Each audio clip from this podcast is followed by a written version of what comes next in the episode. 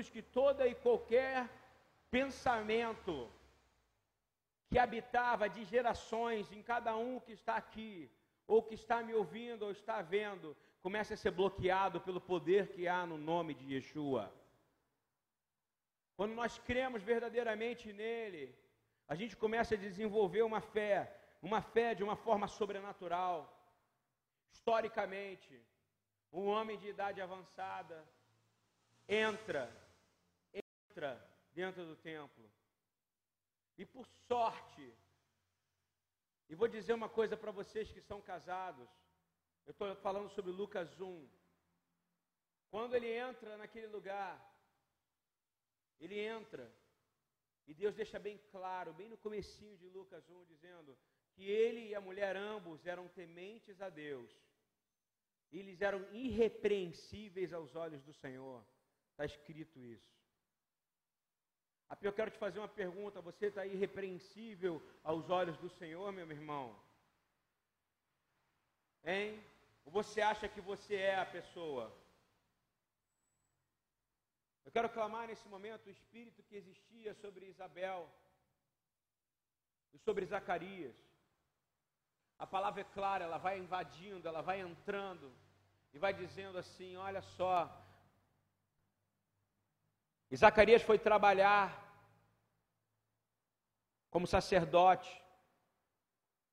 E por sorte, no sorteio, ele entra como o que vai levar o incenso. O homem que levava incenso naquela época, meu irmão, era o homem que levava verdadeiramente a oração do povo para lá. Quantos de nós falamos que nossa oração precisa chegar como incenso às narinas do Senhor, hein? Não é assim que a gente ora? Incenso suave, não é isso que a gente pede? E ele entrou cheio de problema, com vergonha, porque ele era um sacerdote. Ele era um sacerdote cuja a mulher não podia ter filho. Ele era envergonhado por causa disso. Isso está tá escrito na palavra. E ele entra ali. E no meio daquela fumaça, tem um anjo do Senhor. E o nome desse anjo é Gabriel, em hebraico, Gabriel vem de Gibor, vem de força. O anjo que tem a força, o vigor de Deus estava ali dentro. E fala para ele assim: Olha só, Zacarias, eu tenho ouvido a tua oração. O Senhor diz isso através do anjo. Eu quero dizer que o Senhor tem ouvido a oração de vocês também. Amém? Só que naquele momento ali, por um segundo ele duvida. Ele não crê. E por isso ele fica mudo. Ele saiu mudo.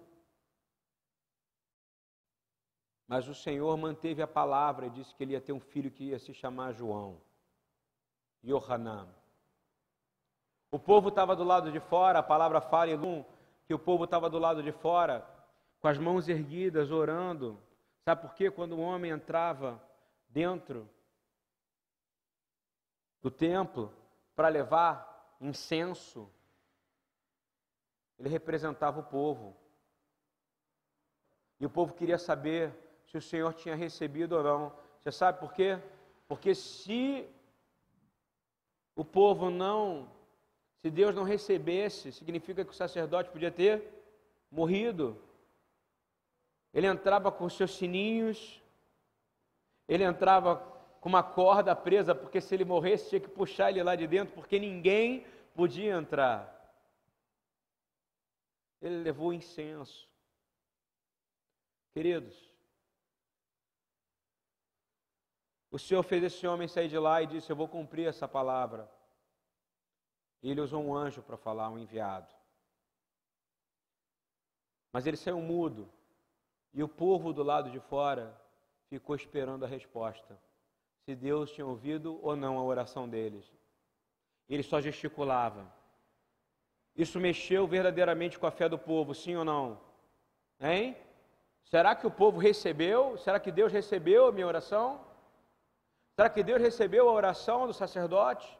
Fala que ele era Coanim, que ele era Coen. Será que o povo, será que Deus recebeu? Mas ele saiu mudo e o povo ficou o quê? Incrédulo, não é verdade? Eles estão olhando e às vezes você está olhando para alguém e você acha que a reação dele não é uma reação espiritual, não é verdade? Às vezes você olha para alguém que gosta de ficar sentado no culto, você está falando, e esse cara aqui é frio, não é isso?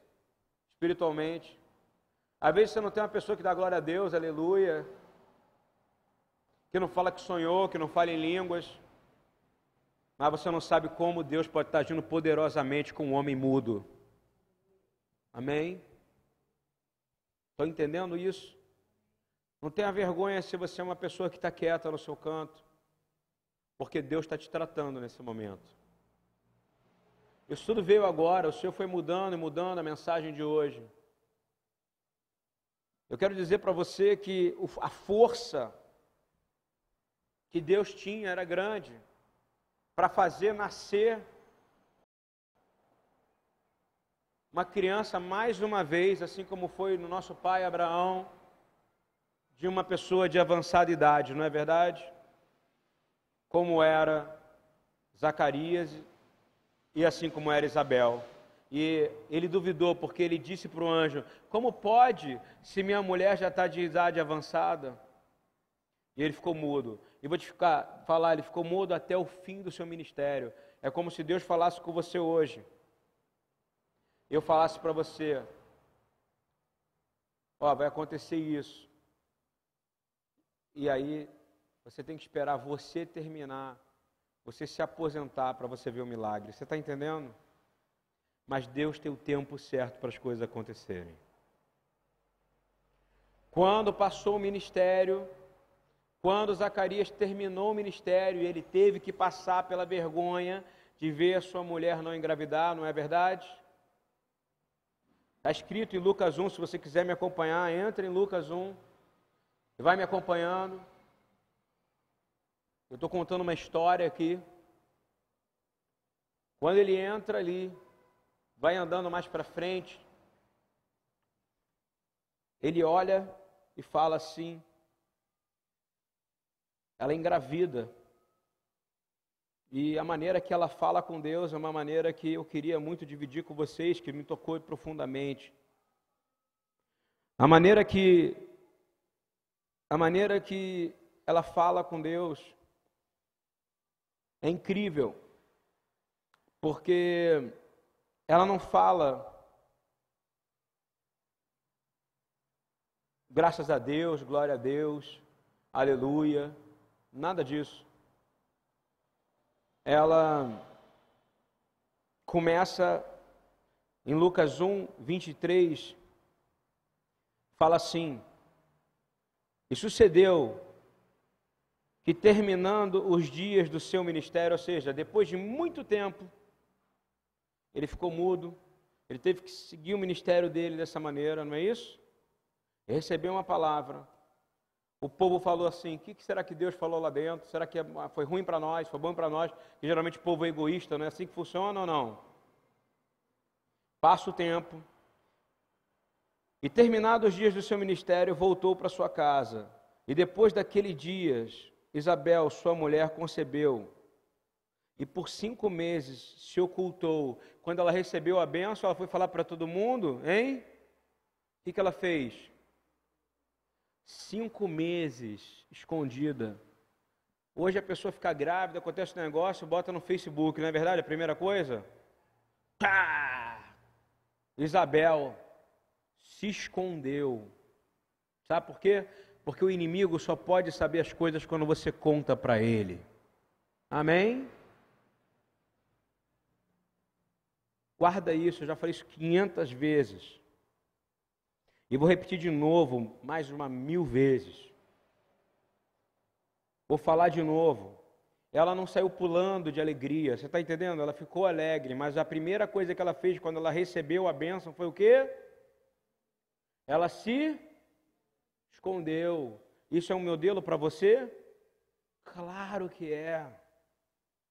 Claro que é. Outro modelo importante é quando acontece a presença e a manifestação real de Deus. Eu quero que vocês voltem um pouquinho mais para cima. Lucas 1, por favor. 18. Um pouco antes. Fala assim: Disse então Zacarias ao anjo: Como saberei isto?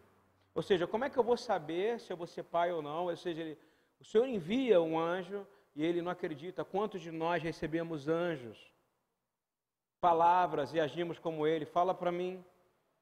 Hein? É uma exortação para nós, porque eu quero dizer ainda nessa noite, eu ainda vou falar da família, que é o meu objetivo. Eu estou fazendo de trás para frente a história. Olha isso. Zacarias, ele vê um anjo dentro do lugar do incensário. Aquilo que a gente canta aqui, né? Levantarei minhas mãos, porque há uma nuvem. No... Ele estava lá dentro do santuário, está entendendo ou não? Ele estava lá dentro, ele tá. Hoje você entra em oração, ele estava fisicamente. O anjo Gabriel, que é a força de Deus, a tradução é essa.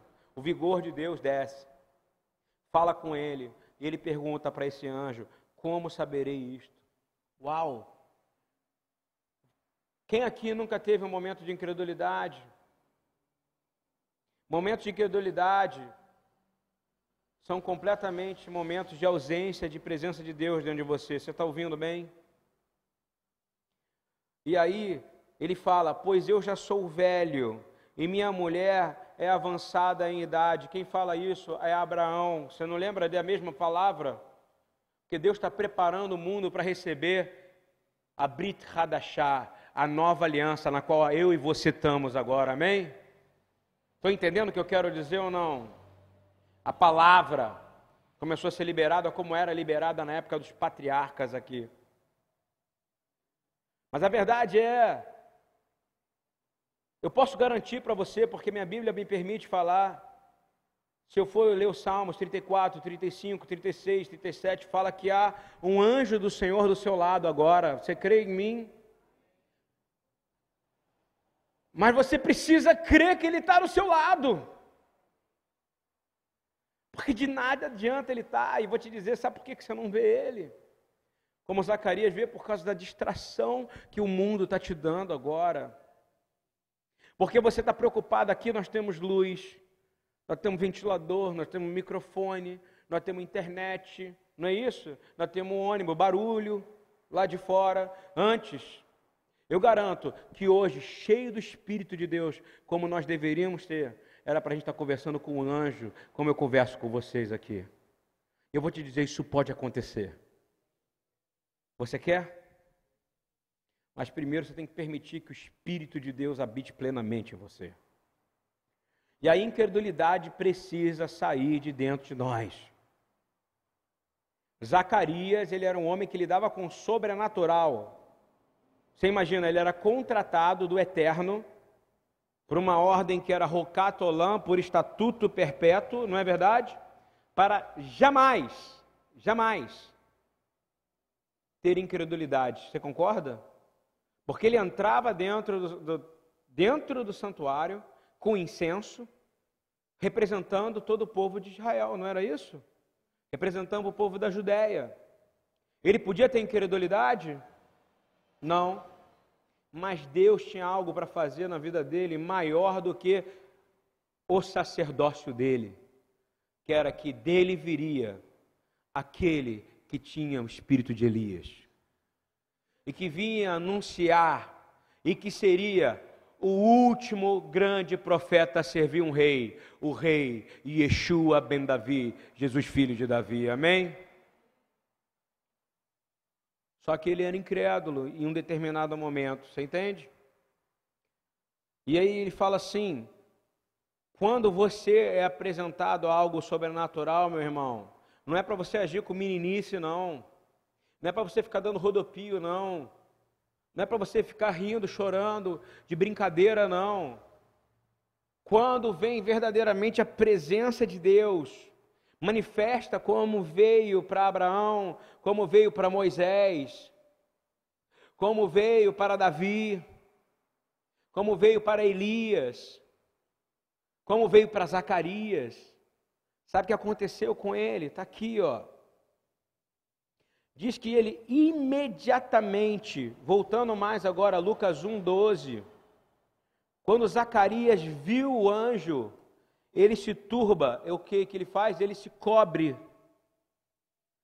E caiu o temor sobre ele. A presença de Deus traz temor em nossas vidas, amém? Nós temos perdido isso porque a gente está buscando sobrenatural, sobrenatural, sobrenatural. Só que você quer buscar para sentir um alívio. E o Senhor quer buscar para mudar completamente a sua vida. Você está entendendo?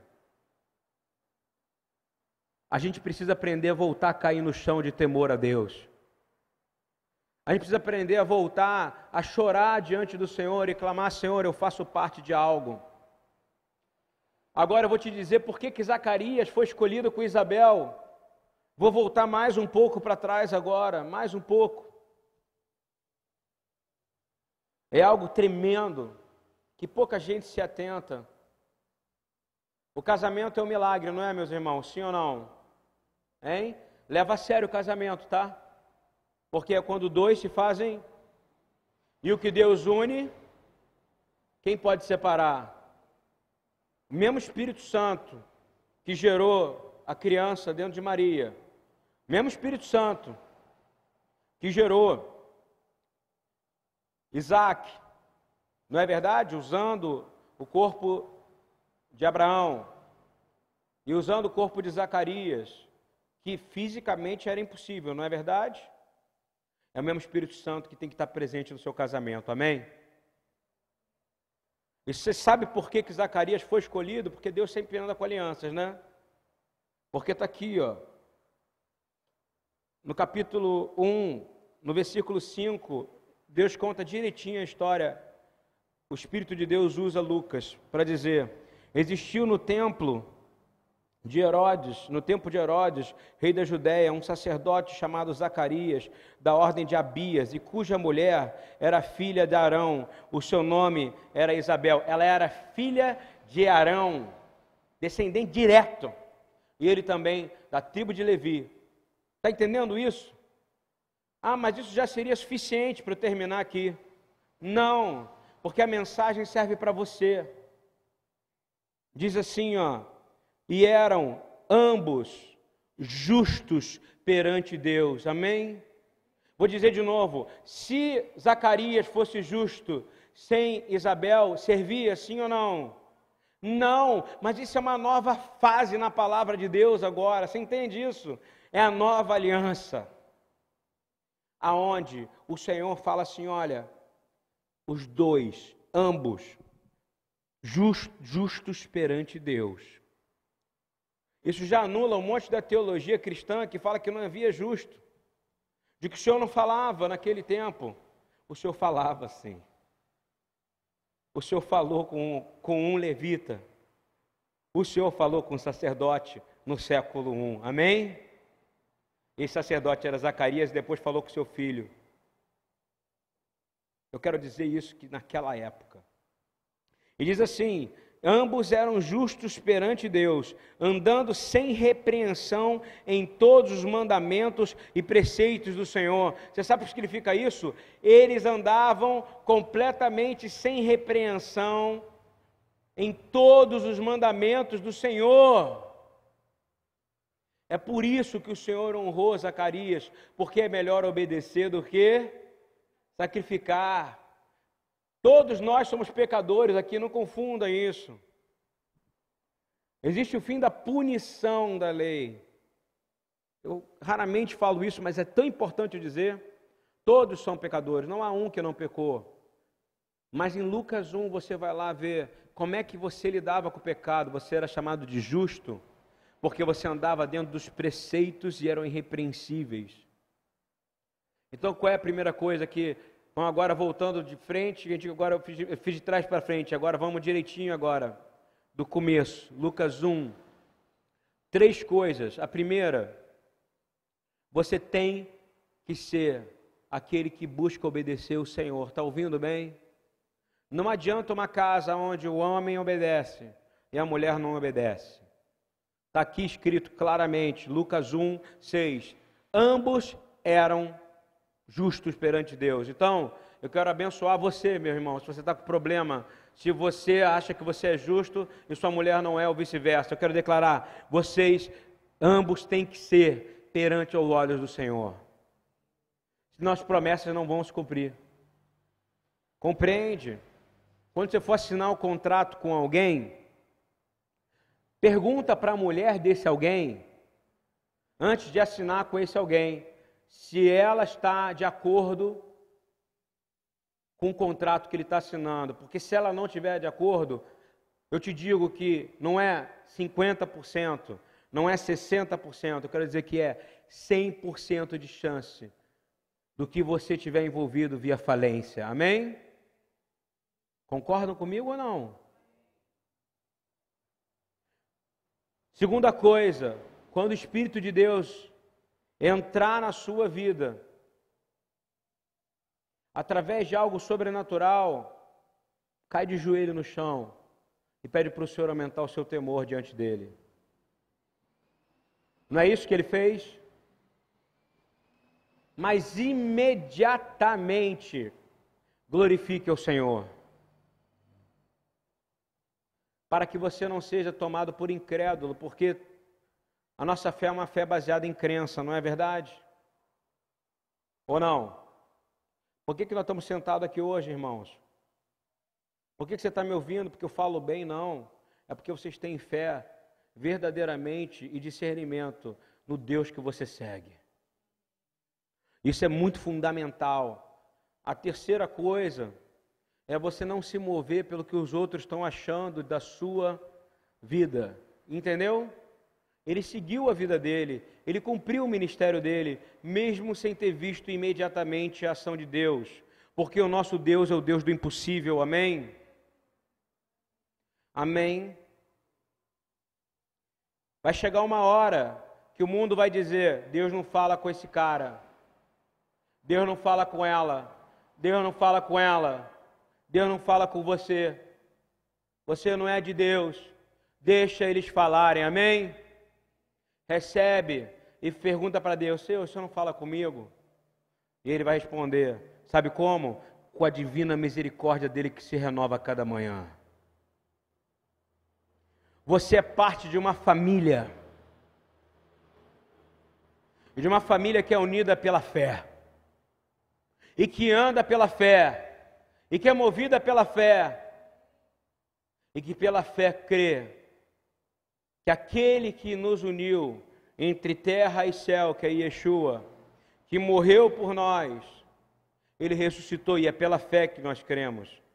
E não só ressuscitou, como nesse momento ele está nos céus com as suas duas mãos perfuradas, em glória, glorificado, clamando o seu nome, dizendo a Milton: eu estou intercedendo por você diante do Pai. Estudem. Eu estou intercedendo para você diante do Pai. Sabe quanto vale isso? A eternidade. Ele guarda você. Mas será que você guarda ele? Deus mesmo se calou, não é verdade? Durante muito tempo. E ele fala para Zacarias. Zacarias teve um minuto, um segundo de incredulidade, ele ficou o quê? Calado, mudo. Lá na frente, começo a perguntar assim. Nesse meio tempo, aparece o anjo, Gabriel, outra vez, para Miriam, para Maria, dizendo a seguinte frase para ela: Lucas 1, 30. Estou pulando mais rápido, tá? Miriam, não temas, porque achaste graça diante de Deus. E eis, parou de novo. Miriam ficou o quê? Com temor quando ela viu o anjo de novo. Por que, que nós temos perdido o temor? Você está entendendo o que eu estou dizendo ou não? Sabe do que, sabe do que você tem que vir cheio quando você vem para a casa de, de, de Deus? De temor. Porque você pode ter um encontro com Ele. E encontro com Deus muda a nossa vida. A gente tem perdido o temor. Sabe por quê? Tudo é natural demais. Só que a gente está esquecendo de viver no sobrenatural. Continuando. Ela se assustou. Ela usa a mesma palavra, voltando agora a Lucas 1, 29, diz: E vendo ela, turbou-se, ou seja, se cobriu. O que, que você faz quando está na presença do Senhor? Você se cobre, porque você é pecador. Não é verdade? Ou você é ousado, fala: Deus, eis aqui, que eu estou aqui, tá. não é assim? Ele não recebe isso, não, bonitão. Ele fala: o povo que se chama pelo meu nome e se humilha. Se humilha. Eu estou falando para você de maneira muito clara. É uma hora de mudança no sistema sacerdotal moderno de hoje, amém? Está chegando a hora porque Yeshua está voltando, ele quer conserto nos sacerdotes da sua casa. Isso vale para a mulher, porque ele está falando com mulher aqui, concorda? Ele não chamou Zacarias só, não, ele chamou Zacarias e Isabel e falou que ambos eram justos. Então, conserta a tua casa. Porque, e se você tem contrato somente com o homem e, e esqueceu da esposa, há algo errado com você. Por isso que às vezes seu negócio não está indo bem. Está entendendo o que eu estou dizendo ou não? E você, mulher, que não está de acordo e não fala para o marido, você não tem unidade. E não tem nada a ver de cabeça e cauda, sabe o que tem a ver? Eu estou envolvido no, no rabo da serpente. Mas eu quero declarar que Deus olha para aquele que se arrepende. E nessa noite ainda, se você está me ouvindo e tem esse problema, e está precisando de mais intimidade, eu tenho certeza que o Senhor pode enviar um anjo. Eu vou dizer mais enviar não. Você crê nele, sim ou não? Sim? Então tem um anjo do seu lado agora. Você só vai dizer: Senhor, me liberta dessa escravidão de incredulidade que eu vivo. Amém? Ela sentiu medo. Ela sentiu medo. Ela não fez show business, ela fez. Queridos, ela foi chamada, falou que bendita seja tu entre as mulheres, bendito é o fruto do teu ventre. E ela fala na oração dela lá na frente que ela vai ser lembrada de gerações e gerações. É mentira ou é verdade? É verdade. Ela não falou que ela ia ser idolatrada, mas ela seria lembrada. Ela tem que ser lembrada. Se eu tivesse dizer o modelo de mulher para você seguir, é uma mulher que diz assim: Senhor, cumpra em mim a sua palavra. Porque ela não se preocupou o que, que José ia pensar dela quando ela chegasse e dizer: Ó, oh, estou grávida do Espírito Santo. Estou grávida. E aí? Hein, bonitão, hein, Hamilton? Imagina. A rua chega na sua casa, estou grávida. É do Espírito Santo. Só que Deus ele tem ordem e decência, ele preparou José. Mas ela não teve dúvida. Ela disse: cumpra em mim a sua palavra. Eu já preguei isso tantas vezes, vou pregar de novo. Ela não hesitou. Você entende isso ou não? A única preocupação dela é como é que vai ser feito esse filho. Já que eu não, eu não tenho varão, eu sou desposada, eu ainda não fui desposada. Ou seja, eu ainda, não, eu ainda não tive relação com ninguém. Ela é a única preocupação dela, entendeu? Ela fala da mesma forma que o anjo, aí, aí é a coisa mais linda ainda, né? E ela fala assim: Eis, olha, olha que coisa linda que o anjo vai falar para ela: Lucas 1, 36. Eis também que tua prima concebeu um filho em sua velhice, e é este o sexto mês para aquela que era chamada estéreo. Você entende como é que Deus faz um milagre antes para provar para outra, para falar o seguinte: eu estou na sua vida. Você tem que ser um milagre na vida de alguém. Está ouvindo isso ou não? Se você veio nessa noite pedir um milagre, você vai mudar o seu pedido e vai dizer: Eu não quero milagre, eu quero ser um milagre na vida dela. Porque foi o que Isabel foi. Ela não recebeu o milagre, não é assim que funciona? Esse é o mistério da fé, meu irmão. O mistério é quando a gente para de pedir para nós e a gente entende que a gente é uma família. Está compreendendo isso?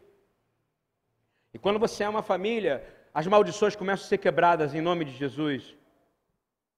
As coisas começam a ser quebradas e são quebradas poderosamente, de forma que nenhum homem é capaz de explicar. Sabe por que, que eu estou dizendo isso? Porque quando ele acaba de dizer isso, que ela estava no sexto mês daquela que era chamada estéreo, e ela conhecia, e ela sabia quem era, porque os primos eram muito juntos naquela época, era como irmãos, entende? Era tribal o relacionamento. E ela tinha que ir lá ajudar essa mulher que era de avançada idade, ter um filho, não é verdade? Deus fez ela participar de um milagre, ela saber que ela ia ser um milagre. Deus vai fazer você participar de um milagre, para você saber que você é um milagre. Porque Deus tem prazer em uma coisa, o que o anjo Gabriel fala, depois que ele fala, deu a luz, a estéreo deu a luz Maria. Então no versículo 37 de Lucas 1, ele diz assim: Porque para Deus nada é impossível. Amém? Você é capaz de dizer isso de verdade para você? Sim ou não, meu irmão? Aleluia, minha irmã. O que me fez largar o mundo, o conforto, foi porque no mundo é cheio de impossibilidades. No mundo eu estou restrito ao que o dinheiro, a que as coisas podem dar. Mas no universo que eu entrei, que é o universo do sobrenatural, eu caminho no impossível, meu irmão. O pessoal fala de Pedro, que Pedro foi afundou, mas ele foi o único homem que andou na água depois de Jesus. Não é verdade? Ele teve fé. Ele foi. Talvez você não tivesse aquela fé. Mas você pode ter a fé, se for para salvar a Vivian. Se ela estivesse se afogando lá longe, Rafael pode ter a fé dele levantada, que é o marido dela. Não, pra, como ele corre numa maratona, não é verdade? Ele correndo sobre a água para salvar ela. Não para ser um milagre para ele, mas para ser um milagre para ela. Amém? Deus é capaz de fazer você um maratonista sobre as águas para salvar alguém.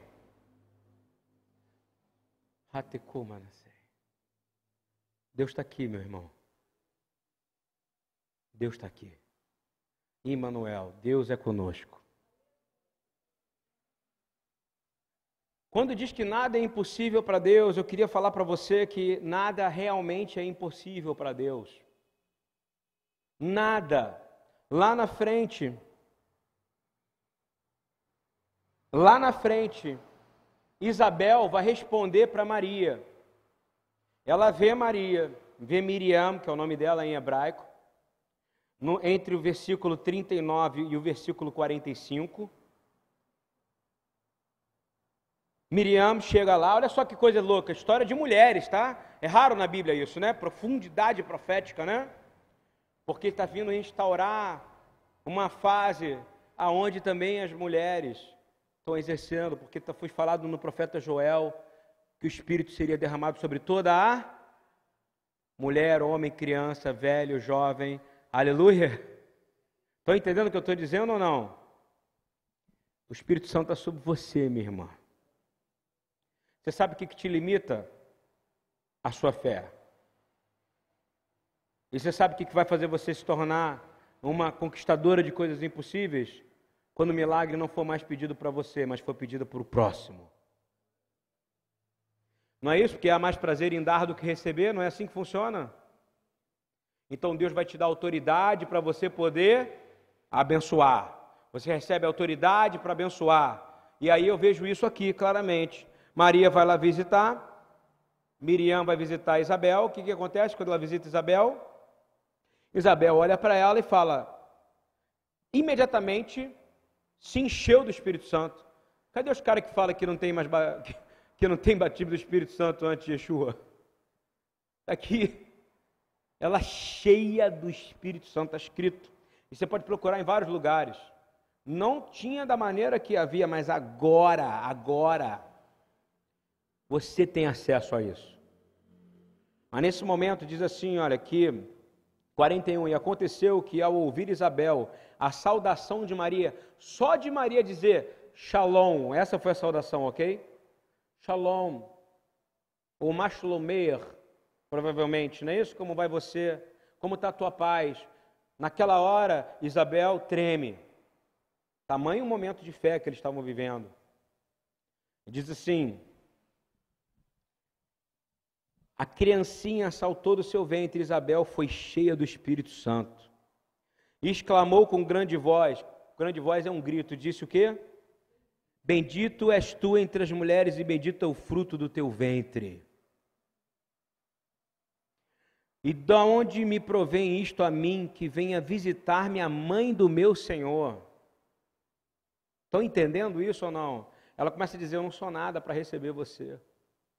E Maria lá atrás, se você for estudar isso com calma, ela vai dizer: Senhor, eu não sou nada para receber a bênção que eu estou recebendo. Eu vou dizer: Nós não somos nada para ter recebido Jesus. Porque Ele está vindo nos visitar, amém?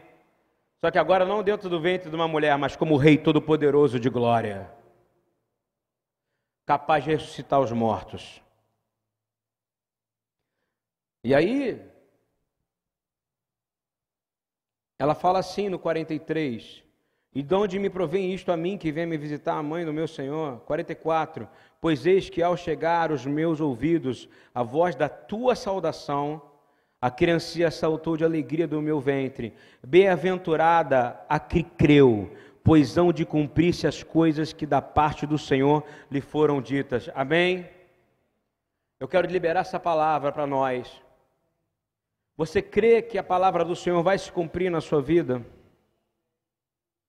Meu amigo, se você não é crente e não está me ouvindo agora e está me ouvindo online, faz uma experiência, se joga de costas, porque se for com fé, Ele vai te segurar. Ele vai te segurar, ele vai te segurar de forma sobrenatural, porque Deus, ele não brinca. Quando Deus fala, ele faz. E quando ele faz, ele faz para valer, ele é diferente da gente. A gente tem momentos que a gente fala algumas coisas, e eu quero dizer que a gente está entrando num novo tempo apostólico. Amém? Nós não somos mais denominacionais uma denominação, ela se junta porque ela está de acordo, mas ela se separa porque ela entra em desacordo. Já reparou ou não? Nós somos filhos da fé, meu irmão. Nós somos apostólicos, sabe por quê? Você escolheu seu filho, Hamilton. Hein? Sim ou não? Ele escolheu você? Você escolheu seu irmão? sua irmã, eu pergunto para vocês. Nós somos uma família que não temos direito de escolher irmãos, amém? Essa é a igreja, é o corpo do Senhor Jesus. Ela é uma família que tem mais prazer em ver o irmão ser salvo do que a si mesmo, não é verdade? Que tem mais prazer de ver o irmão ser curado do que a ele mesmo ser curado que tem esse relacionamento que Miriam teve com Isabel, que Zacarias teve com sua esposa, de que de unidade, porque ambos eram justos. Junta os casais, Senhor. Muda a história da vida. Muda os casamentos nessa noite. Vou falar de novo, meus irmãos. Nós não vivemos num dominacionalismo, se ainda você ainda está, nunca foi criado isso. Nós somos uma congregação de santos. Nós somos em unidade. Você não escolhe um irmão, Deus escolheu ele para você. Compreendeu?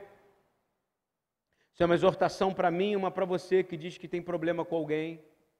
Que quando o irmão vem falar com você, ele é seu irmão, você vai ouvir. Eu queria muito dizer para você que nós precisamos aprender que nós somos o corpo do Senhor e nós, vai haver um grande chacoalhar apostólico e denominações vão ser absolutamente destruídas. Porque o Senhor vai restaurar os pais para os filhos e os filhos para os pais e vai levantar a igreja apostólica outra vez, como era no livro de Atos. Sem placa nenhuma na porta. A única placa que vai ter na porta é: se você é um pecador, você é bem-vindo a este lugar. Amém? Ou não? Eu estou dizendo para você que vai haver um chacoalhar de verdade sobre toda a terra, porque nós vamos aprender a ser um modelo de família que nenhuma família consegue ser, porque nós não vamos ser baseados no ter, mas ser baseados no crer. Compreendeu? E vou dizer para você, o que está escrito em Romanos 1,17: o que nos une não é o nosso sangue, ok? O que nos une não é a história do Brasil, sabe? Você que é negro, meu amigo rasta. O que, não te, o, que, o que une você com a Milton não é talvez a sua descendência afro. Não. Porque nós não temos mais nada a ver com essa história. Você entende isso ou não? Compreende isso ou não? Na Austrália, a Austrália era uma ilha onde iam os prisioneiros da Inglaterra. Se eles tivessem orgulho disso, eles iam ser todos bandidos lá, não é verdade? O índice de criminalidade da Austrália e a Austrália se transformou em uma grande nação, em uma nação crente. Amém?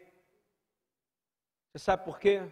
Porque eles não ficaram presos na ancestralidade deles, mas eles ficaram presos no sangue de Jesus. Ah, mas você está falando de todo mundo? Não, eu estou falando que o povo. Preste atenção. Eu estou falando dos crentes. Mas agora eu também estou falando de uma nação também que não é crente. Ainda. Talvez a gente esteja muito preso a uma falta de raiz, ou uma raiz que a gente não tem mais. Israel, em Deuteronômio 14, ela deveria ser, guarda isso, em Deuteronômio 4 até Deuteronômio 14, fala que ela deveria ser o modelo não porque ela é uma nação, mas porque ela guardaria a Torá, e por guardar a Torá seria próspero. Porque ela guardava as boas novas são a Torá. Você entende isso? E nós somos o povo hoje que tem a boa nova. Israel continua sendo a nação, primeiro para o judeu. Não é isso? Por que, que o Senhor está crescendo lá? E eu vou dizer uma coisa para você. Vai fazer no ano que vem 70 anos que Israel é a nação outra vez. Você sabe o que significa isso? Que uma geração completa se fez em Israel pela Bíblia. Eu te garanto que a próxima geração vai ser de judeus messiânicos. Vai ser de judeus crentes em Jesus, amém? Você crê nisso ou não? Ela vai aumentar, pode não ser 100%, mas em vez de ser 0,5%, nós vamos ter 10%, 20%. Vou falar de novo, acho que vocês não entenderam. 70 anos. Israel, ela talvez seja a única nação que pode ficar preso nas suas raízes. Você entende o que eu quero dizer? Por causa da fé verdadeira que foi dada ao pai Abraão porque ela tem que ser o um modelo para as nações. Olha o peso que ela carrega. Olha quantas mortes aconteceram. Eu vou te dizer de novo um milagre. Ano que vem, em 2018, todo mundo está celebrando os 50 anos de Jerusalém. Eu vou te dizer, sabe o que tem que ser celebrado? 70 anos da fundação do Estado de Israel. Vai ser a maior celebração que talvez tenha que ter acontecido nos céus e na terra. Você sabe por quê? Porque pela Bíblia se fez uma geração completa em Israel. E eu vou te dizer mais. E pela Bíblia fez uma geração completa de crentes batizados no Espírito Santo outra vez. Hoje nós temos muito mais de 100 milhões de crentes batizados no Espírito Santo. Se a gente soubesse o poder que a gente tem, se a gente guardasse o que Paulo falou para a igreja de Roma, se a gente agisse mais como os australianos, está ouvindo? Que não ficasse preso nas, na, no passado, nos quais os pais eram que seriam o quê? A geração anterior seria o quê? Bandido. Os assassinos, os piores, eram mandados para onde? Da Inglaterra para a Austrália. Vai lá hoje, vai em Sydney para você ver como é que é. Eu estou dizendo isso que nós somos também co-cidadãos do reino de Deus, amém? Eu tenho minha raiz, mas ela já não é mais tão importante assim. Está entendendo? Qualquer idolatria, a qualquer genealogia é pecado. Sabe por quê? Porque você foi feito nova criação em Yeshua Hamashia, em Jesus Cristo, amém? E você não vive mais pelo seu braço, e você não vive mais pelo suor. Por acaso tem que trabalhar, porque se você trabalhar, você não come, mas você vive pela fé, amém? Eu quero terminar essa palavra dizendo que nos une, o que uniu Isabel a Miriam não era só porque elas eram primas consanguíneas, mas é porque elas tinham a mesma fé. O que te une nesse momento ao irmão que está do teu lado é a fé. Então nós somos uma família, amém? Amém? Nada te separa a não ser que você fale assim: eu, não, eu sou denominacional, eu não sou apostólico. Então, sabe o que você vai fazer? Você vai discordar. Aí sabe o que acontece quando você discorda? Você fala, tchau, tô magoadinho. Não é isso? Aí você fica igual aqueles filhos que não falam com o pai, irmão que não fala com o irmão. Vai viver uma vida de infelicidade, não é isso? Ou vai viver uma vida de adultério, porque é assim que uma pessoa não consegue conviver com a outra, porque o que Deus une, homem, e quando separa é o quê? Maldição hereditária. Vai para quem? Filho, filha, não é isso?